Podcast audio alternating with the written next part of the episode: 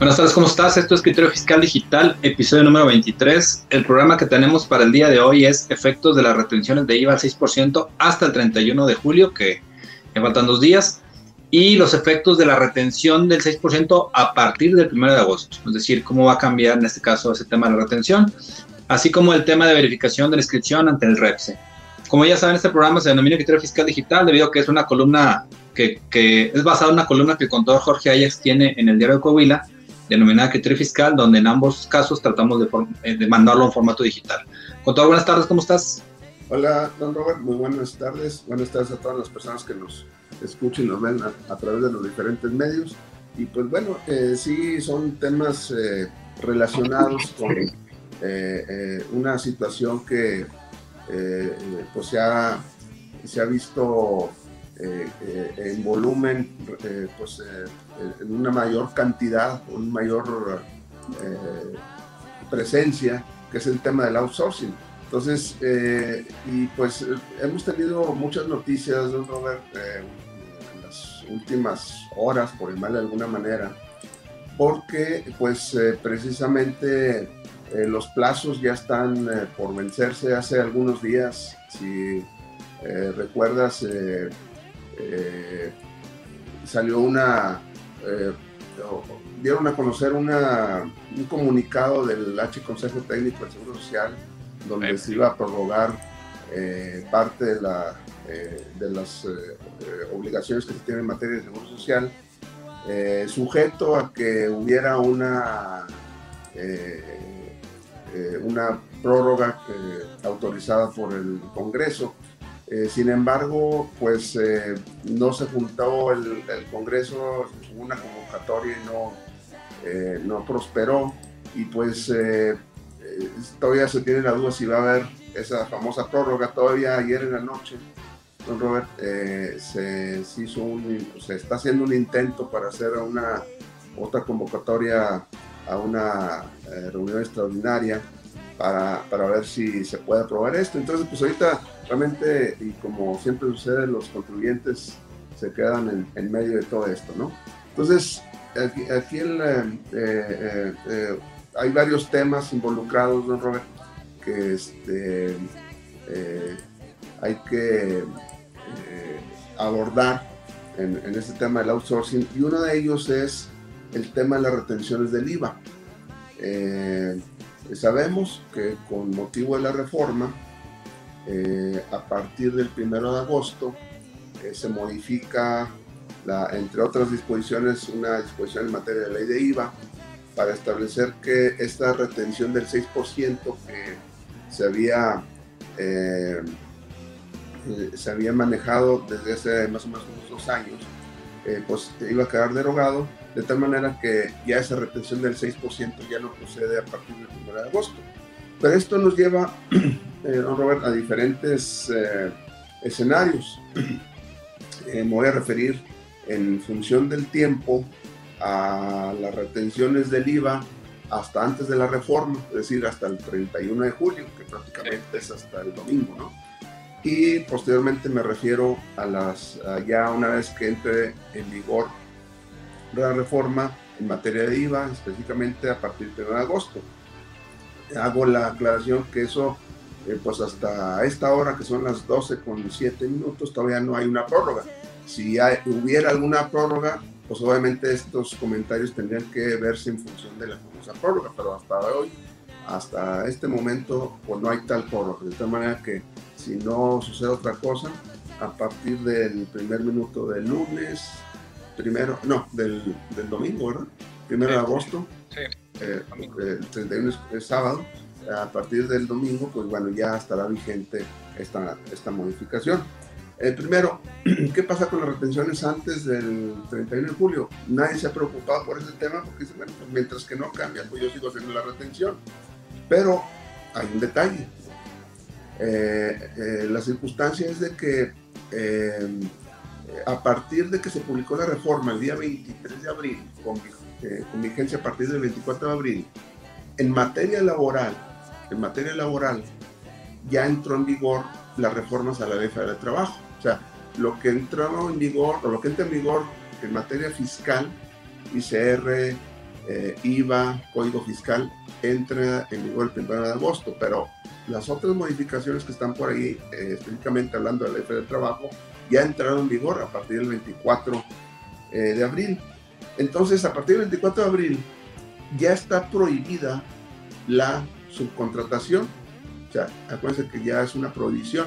Eso no entró en vigor o no entra en vigor el 1 de agosto. Esto ya entró en vigor. Ya la subcontratación de personal está prohibida. De tal manera que eh, si veníamos eh, en una operación con un contratista o con una persona que en teoría cumplía las, eh, las circunstancias y los, las reglas de la subcontratación, pues a lo mejor le estamos haciendo la retención del IVA, 6%, cuando ya es una cuestión prohibida. Entonces aquí entra en conflicto, ¿no? decir, oye, voy a hacer la retención del IVA. Mientras que no entre en vigor, pues la sigo haciendo, pero ya estaríamos en presencia de una, de una operación prohibida, o sea, no ya no se puede hacer eh, laboralmente hablando y legalmente tampoco, ¿verdad? Entonces, ahí la pregunta, oye, ¿sigo haciendo la retención o no la hago? Lo, la estaría haciendo sobre una operación prohibida, no sé si me explico, es decir, hago la retención sobre algo que ya es prohibido, que ya es indebido, ¿la hago o no la hago la, la retención? Entonces ahí hay una, un área gris, don Robert, que sería bueno que las autoridades nos aclararan, no tengo la respuesta, porque realmente estaríamos haciendo la retención de IVA sobre algo indebido, sobre algo incorrecto, porque ya no es, eh, eh, ya, ya, la subcontratación está prohibida a partir del 24 de abril. Entonces esa parte no se ha abordado y no se, no se ha definido esa, esa parte. ¿no? Entonces eh, y obviamente, pues aquí los contribuyentes quedamos en medio, ¿qué va a pasar? Sigo haciendo la retención, la, la hago y la pago, pero la estaríamos haciendo sobre un, un evento una operación que está prohibida. Eh, alguien pudiera pensar, oye, pero si es, una si es un servicio especializado. Ah, bueno, entonces, si es un servicio especializado, eh, pudiera ser, seguir haciendo la retención, el problema va a ser, oye, ¿cómo compruebo que es un servicio especializado? Con el registro del REPSI. Y oh sorpresa, pues todavía estamos en, en, esos, en esos términos, es decir, todavía no está, eh, eh, digo, si bien es cierto, ya se han registrado, pero pues creo que nomás más vi por ahí hace un par de días, creo que van 800 empresas en todo México registradas, ¿no? De, un mundo de, no por cuántas empresas son, pues que se tienen que registrar. Entonces, es un círculo vicioso ahí, don Robert, que si luego lo revolvemos o lo, eh, hacemos una eh, correlación con las multas en materia laboral, pues ya el hecho de tener una subcontratación ahorita, que está prohibida, a, partir del 24 de está prohibida, si estamos haciendo subcontratación, desde el punto de vista laboral, la multa puede llegar a ser hasta de 4 millones 481 mil pesos, ¿verdad? Tanto para el que lo presta como para el que lo recibe la subcontratación de personal. Entonces, sí es un tema muy espinoso que pues por lo pronto lo vamos a, dejar en ese, en ese entendido que la autoridad sí requiere o sí requerimos como contribuyentes tener eh, pues certeza jurídica de eso, porque así como, como estamos, a sí que no sabemos si estamos eh, en lo correcto o no lo estamos. Alguien puede decir, yo sigo reteniendo mientras que está vigente. Pues sí, pero está reteniendo sobre una actividad prohibida. O, oye, si lo estoy haciendo sobre una, un servicio especializado. Ah, bueno, ya te cercioraste que tiene el registro, pues no. Para empezar, esto el registro empezó un mes después, a partir del 24 de mayo. Entonces, estaríamos en default del 24 de mayo al 31 de julio. Entonces, eh, sí es un tema eh, muy complicado, Robert, que pues como siempre, los contribuyentes nos quedamos, nos quedamos en medio. ¿Cómo ves? Pues nada más la duda, Conta. Eh, obviamente, pues este programa se denomina criterio fiscal con ese sentido, ¿no? De, de, ver criterios. Hablando de eso, ¿tú qué sugerirías, contador?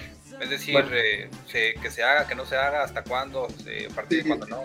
Yo, yo en una a reserva de, eh, o a falta de una disposición expresa, pues eh, yo sí consideraría la, seguir haciendo la retención del IVA, eh, pero sí sería de la idea de que eh, podamos modificar probablemente el contrato que se tiene para establecer que no hay una subcontratación de personal, porque ya está prohibida. De hecho, eh, lo que hemos estado sufriendo, Robert, es que las facturas de, por esos conceptos a partir del 24 de abril ya, ya no, se, no, se, no es correcto. De hecho, tendríamos que modificar el contrato y, y en su caso también la factura. O sea, no puede haber una factura por servicio de personal, de prestación de servicio personal, es indebido a partir del 24 de abril. Entonces, la sugerencia es de que eh, modifiquemos el contrato, eh, se modifiquemos la factura y en su momento, pues sí, seguir haciendo la retención del IVA hasta el 31 de julio. Bien. Bueno, Conta, y obviamente aprovechando ese tema de, de los cambios, entre comillas, que tendrían que hacer los contribuyentes o correcciones, estamos todavía en el año vigente, es decir, todavía hay tiempo de solicitar cancelaciones y refacturaciones. Sin embargo, pues sí sería importante que se entendiera qué conceptos se tienen que manejar, cómo se tiene que estructurar el contrato. Entonces, me gustaría, porfa, que les compartieras aquí, voy a poner en pantalla los, eh, los datos. Claro. En caso que te ocupen buscar, pues, obviamente que sepan que ellos se pueden apoyar contigo en cuanto a temas de asesoría y eso, ¿no? Claro que sí, me pueden eh, buscar eh, por correo electrónico, el correo jayax me pueden mandar un WhatsApp al 844-419-2382.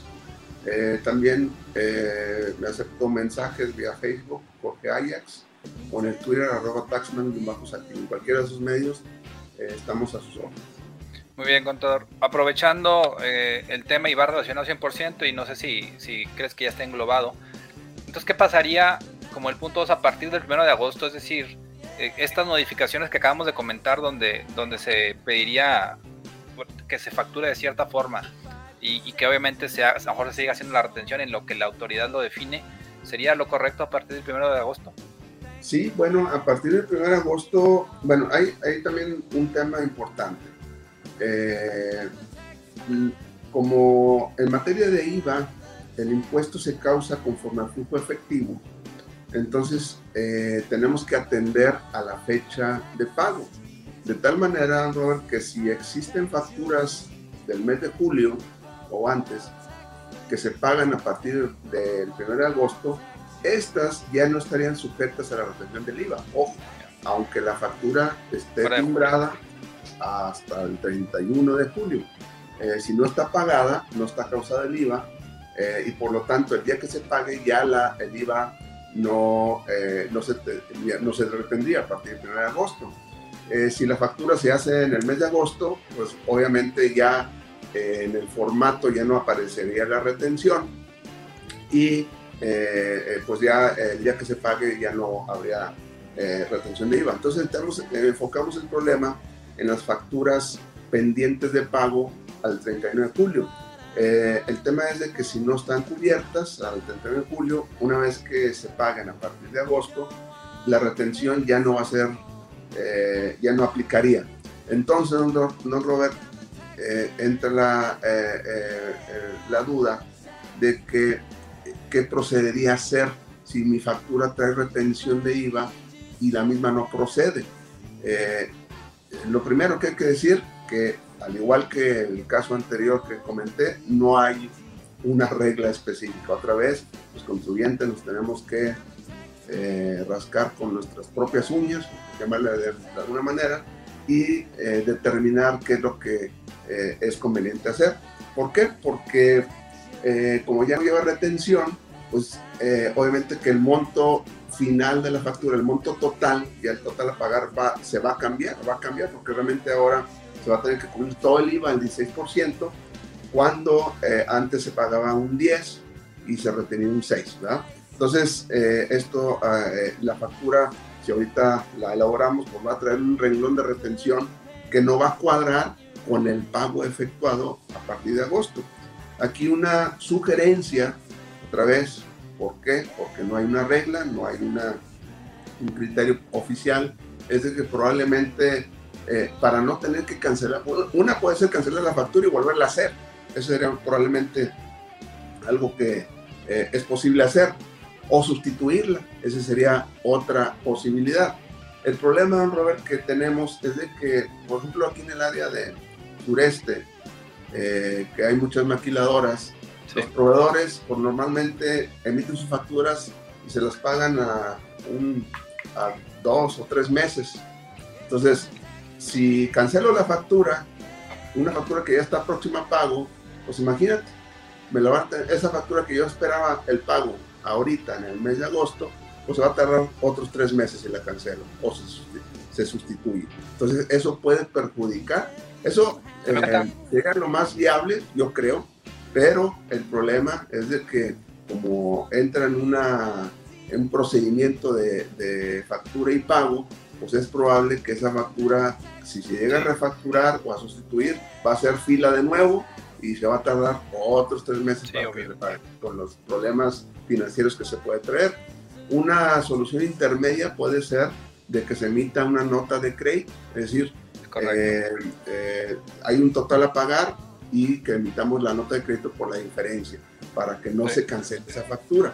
Sin embargo, yo creo que lo, desde mi punto de vista lo mejor sería una cancelación o una sustitución, pero el problema va a ser que estas empresas que tienen todavía un procedimiento establecido, pues muy probablemente no reconozcan esa cancelación eh, dentro de los días que tienen para pagar. Entonces se vuelve muy complicado, ¿Cómo ves? Sí, de hecho ahí como resumen, Conta, y, tal vez conclusión relacionada con ese tema, ahorita que no, todavía no está definido el criterio por parte de la autoridad, para mí serían como que dos soluciones. Si, es viable que tu cliente te acepte y no te reprograme un pago porque, porque cancelaste y sustituiste, pues para mí entra la cancelación con sustitución. Es decir, relacionas la factura anterior en el, CFDI y emites una nueva donde se canceló la anterior y la nueva la sustituye. ¿Por qué? Porque el cliente te lo permite y ya platicamos que no te afectaría en el, tema del pago. Sin embargo, en la opción 2, como tú dices, si el cliente te dice, no, si me la cancelas, otra vez empiezan los 60 días, en esos casos para mí es literalmente la nota de crédito. Es decir, te emito una nota de crédito donde el saldo pendiente que no se pagó en este caso, o no se cobró, nota de cargo, en caso que sea uno de los dos, eh, se puede emitir un documento complementario, nota de crédito o nota de cargo, para que ese saldo que quede a favor o en contra, según sea el caso, se compense, entre comillas, con ese documento fiscal.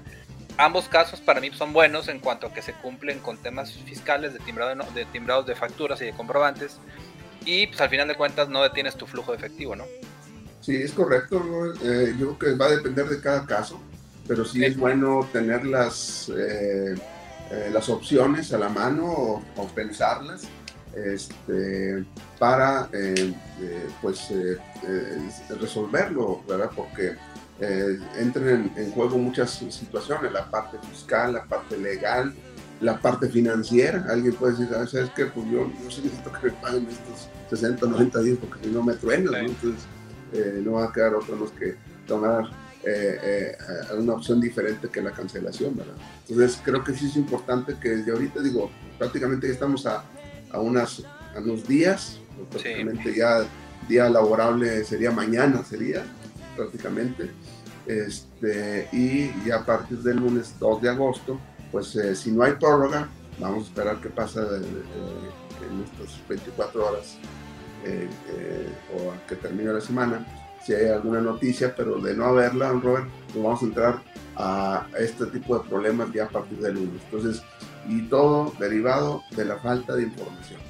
que, la, que, la, autoridad no, eh, lamentablemente no, pues no expresa su criterio y pues esto nos deja obviamente entre la espada y la pared de los contribuyentes.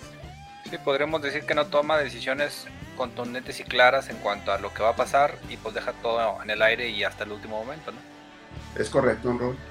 Bueno, y pues obviamente relacionado ya con todo eso también el tema de, la verificación de la inscripción en, el REPSE, ¿qué onda con ese tema, Conta? Pues eh, básicamente eh, aquí el, tema es que eh, ya está disponible a partir de hace unos un par de días más o menos en la página la, voy a la voy a, leer es https dos puntos diagonal diagonal repse.stps.gov.mx en esa página ya existe una, un apartado para consultar eh, el número, el folio de las empresas que ya están registradas. Ahí es donde te digo que yo vi, creo que número eran, eran 600, 800 eh, eh, patrones o contribuyentes ya están registrados.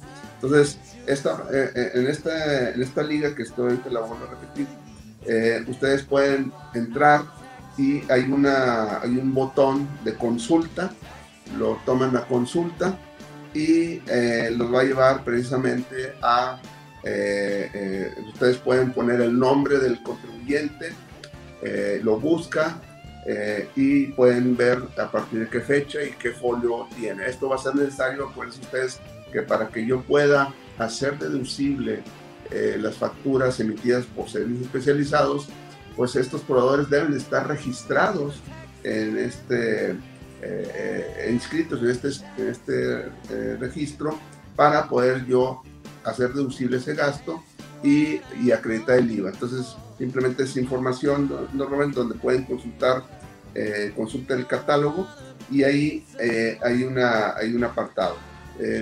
ahora sí, no si tengas ahí oportunidad de entrar a esa parte, don Robert. ¿Hay, hay oportunidad ahí de tu, de tu máquina? https dos puntos diagonal diagonal repse.stps.gov.mx. ¿Habrá manera?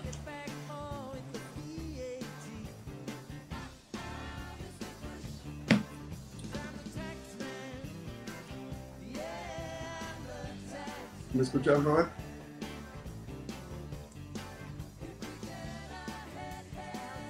No te escucho. No te escucho. Ahí está. Sí, ahí está Conta. Ah, ¿sí me escuchas? Sí, yo voy, ya estoy ya estoy entrando a la página, voy a compartirla para que la vean aquí en pantalla un segundo. A ver, sí, para ver, eh, para comentar lo que, lo que estamos diciendo. Ahí está Conta. Tú dime. A ver, eh, hacia abajo hay, una, hay un botón de consulta. Aquí. Un poco hacia, hacia abajo. Consultar. Ah, consultar, es correcto. Sí. Consulta el catálogo. Ajá. Es más, ahí está. Exacto. Entonces tú buscas ahí razón social. Ahí están todos los, los números, ¿no? El registro. Y luego eh, puedes abrir alguno y te dice en qué fecha y bajo qué servicio. Si quieres, puedes hacer clic en cualquiera. Ahí va. Ya abrí uno y ahí te aparece cuáles son los servicios especializados bajo el cual se registró esa persona. Por ejemplo, ahí este registro de folio, Círculo Red Corporativo, tiene los siguientes servicios, está Nuevo León y tiene un número de registro y la fecha. Entonces yo voy a subcontratar esos servicios con él. Ahí están, ese, esa parte está interesante. Eh, o bien en la página, eh, si te regresas, puedes buscar, hay una búsqueda, puedes este, eh, poner un, no sé, un, una, un, nombre de una empresa y te lo busca. Y ahí... ¿Alguno que te suene? Uh, buena pregunta. pues si quieres es uno de los construcciones SADCB. No sabes si, si, nombre específico. Pone, Saltillo, pone, pone Saltillo, creo que ya hay algo de Saltillo, me acuerdo. Ayer lo bueno, si quieres nada más puro saltillo, ponle... Ahí están. Está Fumicasa más Multiservicios Saltillo CASB, SAS Empresarial de Saltillo CASB y Sistemas Verticales de Saltillo CASB. Ahí está, por ejemplo. Pues son, están ahí registrados, ¿verdad? Por ejemplo. Y cada uno, si ya selecciones alguno, pues ahí viene qué tipo de servicio. Creo que hay, uno de. Este... Como que ese de SAS me suena proveedor de servicios especializados de almacenamiento, logística y gestión de inventarios, proveedor de servicios especializados en, reparación y o mantenimiento de maquinaria y equipo en general, así como de, de los inmuebles, instalaciones especiales, hidráulicas, electromecánicas y eléctricas. Pues esos son. Entonces, esto nos sirve, Robert, de lo que están ustedes viendo aquí, para verificar precisamente. O sea, los contribuyentes tendrán que estar, que, que contraten servicios especializados, además de los demás requisitos, tener un contrato con ciertas características, eh, tener que eh, requerir que entreguen los recibos de nómina, los pagos de seguro, etcétera. Además, tenemos la, obligación de verificar que este registro esté activo, porque este, obviamente que estos que están activos, si tienen alguna falla, los pueden quitar del, eh, de este registro y este, eh, vamos a tener problemas en la deducción. Entonces, importante, don Robert, que ya está, inclusive creo que si te colocas en, el, en, el, punto de, en el anterior, creo que el total de los registros, creo que van, son 631, 800, algo así. Eh, registros, este... 631 conta. 631, ¿verdad? Sí. Entonces, imagínense, ahorita van 631 nada más y creo que el, el, umbral son como 10 mil. leí algún dato de eso. Entonces, este, pues, todavía faltan muchos, ¿no? Todavía faltan muchos. Entonces, eh, sí está muy, muy, muy complicado, pero por lo pronto ya está disponible es, en el portal de la Secretaría de Trabajo y Previsión Social este, este herramienta de consulta, inclusive yo creo que, yo creo que ya ahí los genios de Compact van a estar trabajando en poder ligar el sistema con este, no digo, creo que... ¿Has perdido la información de tu sistema? De hecho, me suena conta mucho a lo, al tema de los, de los EFOS y los EDOS, donde a través de una lista semejante a esta, y obviamente hablamos de RFCs y cosas por el estilo, me sonaría que podría haber un reporte especial de operaciones con outsourcing o empresas que están dadas de alta como, como, empresas de, operación especializada, que el sistema te pueda decir, estas sí están dadas de alta si le compras estas facturas, es decir, de tus RFCs o XMLs que recibiste con este RFC, están dados de alta, sí se puede considerar, eh, entonces como que digas, ok, check, si este sí, sí, sí es deducible, check, check, a Chihuahua este siempre le compro y no me aparece en esa lista, pues algo está haciendo mal, o algo pasó, o le quitaron el registro, lo que tú quieras, ¿no? O no renovó porque va a tener una agencia de tres años, ¿verdad? Entonces, Ándale. entonces eh, pues yo creo que por ahí eh, seguramente próximamente vamos a ver ahí alguna modificación al, sistema. A los sistemas, sí, probablemente hablando del tema de los XMLs recibidos, de, pues para saber si son deducibles o no. Aquí hay una pregunta de don Daniel Sandoval, don Robert.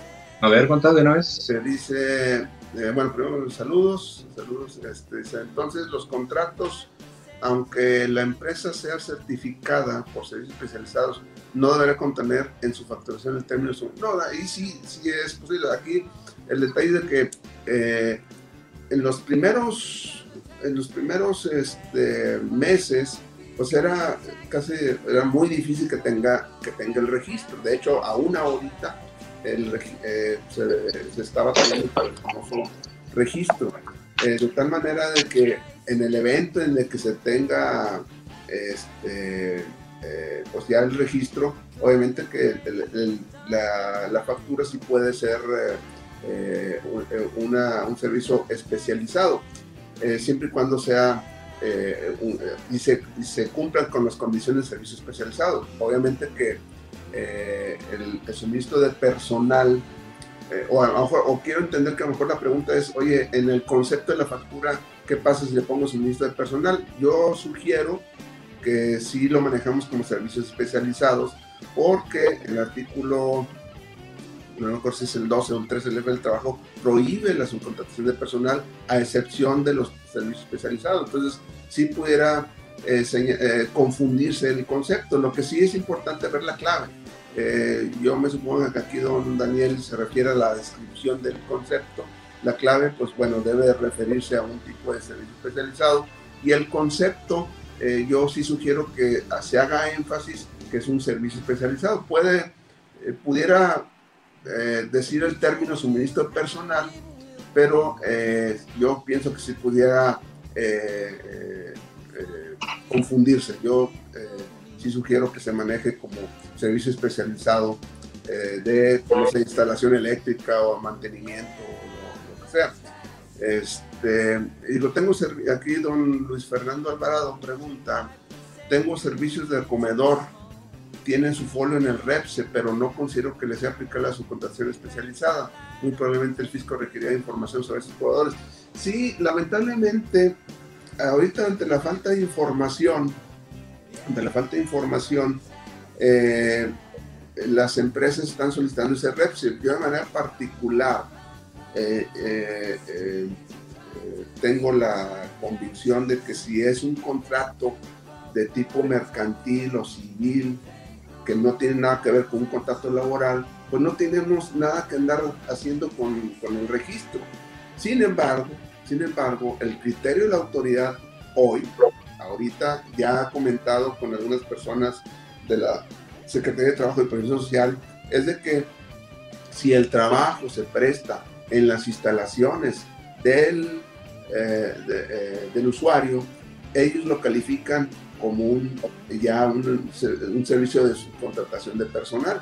Entonces, el criterio, obviamente que no estoy de acuerdo con ese criterio, de que simplemente por prestarse en las instalaciones, no se ven los demás elementos, simplemente se dice que si se prestan instalaciones ya se da por hecho que es una subcontratación de personal. Luego entonces, en el tema que nos está preguntando aquí don Fernando Alvarado, es de que eh, el servicio de comedor, sí, el servicio de comedor es un, es un contrato de tipo mercantil, no tiene nada que ver con una cuestión de tipo laboral, no debería estar inscrita, sin embargo, ante la falta de información y obviamente el que lleva manos el cliente, lamentablemente los, eh, las empresas grandes son los que eh, están definiendo estos criterios, decir, ¿sabes qué? Yo no quiero batallar, no quiero que el día de mañana me vayan a decir que la factura del comedor sea no filo. En vía de mientras te lo voy a pedir, probablemente después se pueda, pueda haber una aclaración al respecto, pero definitivamente eh, ahorita lo que está en boga es de que las empresas no están queriendo batallar, vamos a llamar de esa manera, lo están este, señalando prácticamente para todos sus proveedores el que esté inscritos en el REPSE. y basados en un criterio no escrito, un criterio que por ahí inclusive dentro de las preguntas y respuestas que se manejan en la página del REPSE, es de que si se pone personal, eh, se, considera personal a disposición cuando se, se, presten en las instalaciones de la, de la, empresa. Pero obviamente no es una ley, es un simple criterio. Entonces, eh, ahorita lo que comenta aquí don Luis Fernando, pues sí, yo estoy de acuerdo en que no debiera entrar a ese servicio especializado, sin embargo, pues ya es un requerimiento del cliente. Eh, don Daniel Sandoval dice muy bien, muchas gracias por la aclaración, al contrario, muchas gracias por escucharnos. Con el criterio que comenta entonces todos los servicios prestados a las empresas caen en su puesto de servicio. Sí, pudiera ser, siempre y cuando sea en las instalaciones. Eh, puede haber alguna diferencia, por ejemplo, el servicio de contabilidad. Yo no lo presto en la empresa, lo presto pues, en, mi oficina. Eh, eh, probablemente, ahorita, por ejemplo, lo, lo que hace aquí don Roberto, oye, yo te presto el servicio de asesoría este, de programas eh, computacionales. Pero lo prestas en tu oficina, no en las oficinas del de, cliente. Entonces eso puede de alguna manera, eh, aquí lo que se está eh, enfocando es con qué periodicidad o con cuánta frecuencia o, en cuánto tiempo le dedicas de, de, tu trabajo de, de, servicio en las instalaciones de la, de la empresa, que no es el caso, vuelvo a repetirse, no es que quiera decir, oye, es que eso dónde está escrito, no está escrito en ningún lado, ¿verdad? Eso es un, un criterio que la autoridad consideró. En el caso del, de la construcción, me resulta obvio, don Robert, porque cuando has visto que una impermeabilización, una pegar tabiques, lo hagan en, en las oficinas de la constructora? Pues no. Es lógico que va a tener que ser en las instalaciones del cliente, ¿verdad? Obvio. Entonces, eh, eh, creo que esa parte no se ha este, lamentablemente dado a conocer. Entonces, por eso, dice, aquí con que te comenta entonces todos los servicios, ¿sí? Bajo ese criterio solamente sigue haciendo la aclaración que los que se prestan en las instalaciones. Don Alfredo Morán dice, saludos, Víctor Plata, Mazotti. A ver si puedes oír esta conversación. Ah, bueno, no, era para nosotros. Pues bueno, un saludo para don Alfredo Morán. Este, don Daniel de Sandoval dice, así es, no quiere batallar ni arriesgar a su empresa a no poder reducir el gasto correspondiente y lo están pidiendo a todos, aunque no pongan a disposición al contratante. El personal es correcto, es lo que estamos comentando. Lamentablemente, las empresas eh, pues, eh, que tienen el sartén por el mango, dicen, ¿sabes qué? Yo no voy a poner en, peligro mi deducción, lo voy a pedir a todos. Y yo estoy de acuerdo de que no es el caso, hay que ver caso por caso, porque el, el detalle es de que se está involucrando situaciones de tipo mercantil, civil, con laboral. Entonces, creo que esa parte, y otra vez, ¿por qué eh, surge estas, estas dudas? Por falta de información, por falta de que... Eh, definición. De una definición oficial. Y otra vez, ¿quién nos quedamos en medio? Los contribuyentes. ¿Qué puede pasar? Oye, yo, eh, eh, el criterio que tengo es que no es un, es un, no es una contrato laboral, es de tipo mercantil y por lo tanto no es retención, no, a ver, no es una subcontratación de personal, etcétera. El día de mañana va a llegar una revisión va a decir, oye, ¿por qué eh, no te entregaron la información que, no, pues que no es un contrato laboral? Pues no sé, pero eh, el, criterio de la autoridad es este. Entonces, otra vez, los contribuyentes nos quedamos en medio sin eh, tener certeza jurídica de lo que estamos haciendo. Entonces, creo que es uno de los grandes problemas, que eh, esto de la prórroga, pues simplemente lo que da, si no hay información, pues vas a, si dan una prórroga de un mes, Robert, al mes vamos a tener lo mismo, si no hay información, vamos a sufrir lo mismo, o sea, no es una situación de días, ¿sabes? Que nos dan una prórroga de un día, de un mes o dos meses, o seis meses, lo que quieran dar de prórroga, si no hay información, vamos a tener los mismos problemas ahorita o dentro de un mes. Ya sé, contar, al final de cuentas, eh, aquí nada más la duda que, que siempre surgiría sería pues, el tema de la deducibilidad, es decir, qué pasa con los documentos que emitimos y recibimos relacionados con estos tipos de operaciones en cuanto a si es o no subcontratación. Y la otra, el tema de las multas, es decir, estamos tratando de cumplir lo mejor posible con lo que nos puso la autoridad en el papel y me refiero al, tema de cómo se redactó la ley, eh, pero pues no está tan clara al final de cuentas. Eh, entonces, lo que voy a decir es que si tú no crees que después hay una cacería, cacería de brujas y estén atrás del contribuyente, pues tratándole de recalcar cosas que no se, no se aclaran nunca, ¿no?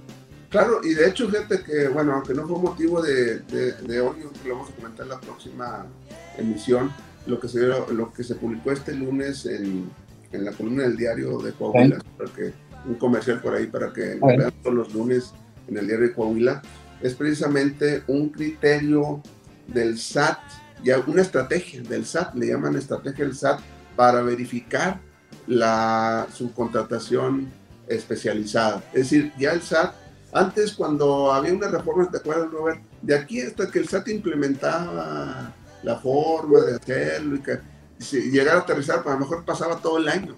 Y ahorita, antes de que prácticamente esté en vigor, ya el SAT tiene su estrategia.